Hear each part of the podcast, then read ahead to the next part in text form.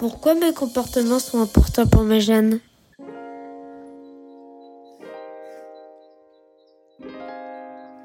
Bonjour, aujourd'hui nous allons aller au plus profond et minuscule de notre intérieur et parler de nos gènes.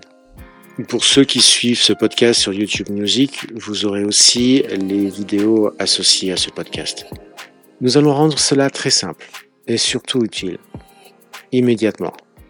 À, la question de pourquoi je devrais agir sur mes gènes, ben, ben, cela va affecter ma santé, mon état intérieur, et donc aussi euh, mes humeurs, et sera un impact sur mes descendants. Car oui, euh, cela constitue un héritage que l'on transmet. En même temps, penser que nous avons telle spécificité et cette famille et que nous ne pouvons rien y faire, ben c'est faux. Votre ADN n'est pas marqué totalement par un déterminisme rigide, par un héritage déversé par vos parents sur lequel vous ne pouvez rien faire et que vous ne pouvez que subir. Il y a certes une partie bloquée codé dans votre ADN, comme la couleur des yeux, le type de cheveux, etc., etc.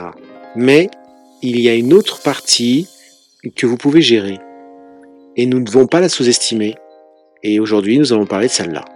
Donc, d'un côté, vos grands-parents peuvent vous transmettre dans l'ADN leur alcoolisme, leur tabagisme, mais aussi de bonnes choses. Et c'est à vous d'éteindre ou d'allumer ces éléments. Joël de René, scientifique de renom et enseignant au MIT, disait Nous n'héritons pas d'une musique auquel nous pouvons rien y faire, mais nous héritons d'un instrument et c'est à nous de savoir jouer avec la bonne musique, par nos comportements. Je m'explique. Nous recevons 20 000 gènes. Le gène est un segment d'ADN dans lequel on trouve une information qui permet la fabrication d'une molécule particulière et le groupe acétyl allume ou éteint l'expression de ces gènes. Nous parlons donc de méthylation ou d'acétylation, comme l'interrupteur d'une lumière. L'acétylation allume l'expression du gène et la méthylation éteint l'expression de ce gène.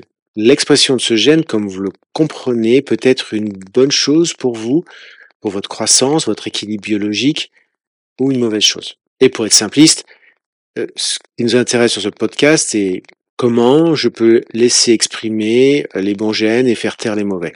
Sachant qu'on peut aussi avoir le cas où on empêche l'expression d'un bon gène. Un exemple.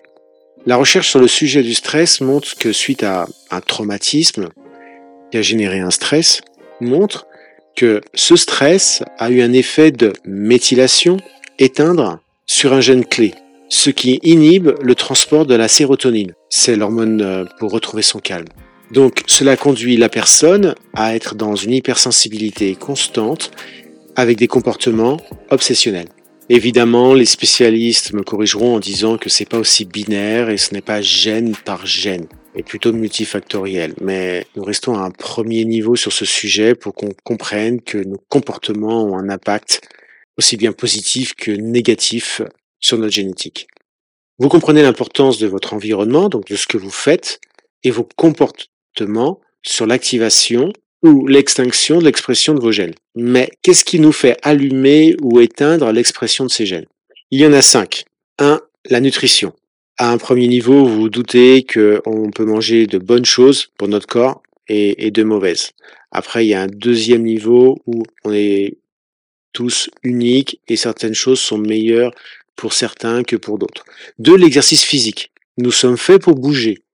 Nous sommes construits pour gérer nos émotions par le mouvement. Pas besoin de faire un sport qui est dur et intense. Simplement le fait de bouger, même doucement. Le mouvement fait partie de notre équilibre de vie. Si vous ne le faites pas, vous créez des déséquilibres. Sur le blog de mon site reachyourgoal.ch, au niveau du blog, vous trouverez euh, des posts sur ce sujet qui donnent des cas bien spécifiques par rapport à la perte des os, etc., etc. Trois, la gestion du stress. C'est ce que je vois au quotidien. Et plus particulièrement, sur notre sujet, c'est notre perception du stress. En clair, il y a une situation, un événement, qui est le stresseur. Et souvent, on ne peut rien y faire, selon où on vit, où on travaille.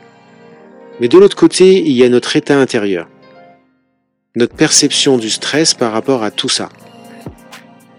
En programmation neurolinguistique, cette perception dépend de notre système interne, de notre carte du monde, comme ils disent. Comment nous voyons les choses?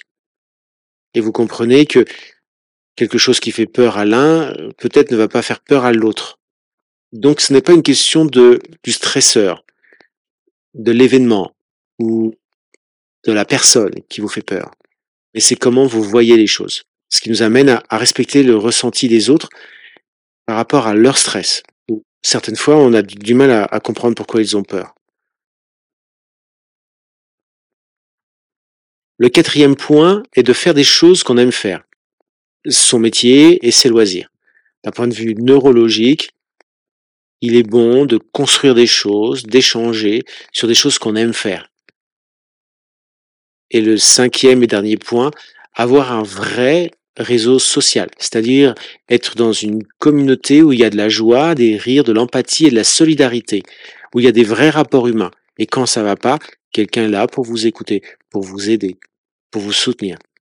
Nous ne sommes pas faits pour être isolés ou baignés dans une relation toxique.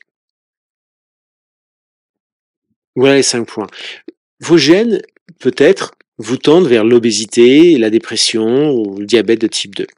Comme une partition de musique, vous devez savoir jouer de votre instrument pour faire la bonne musique. Et vos choix auront un impact sur la situation.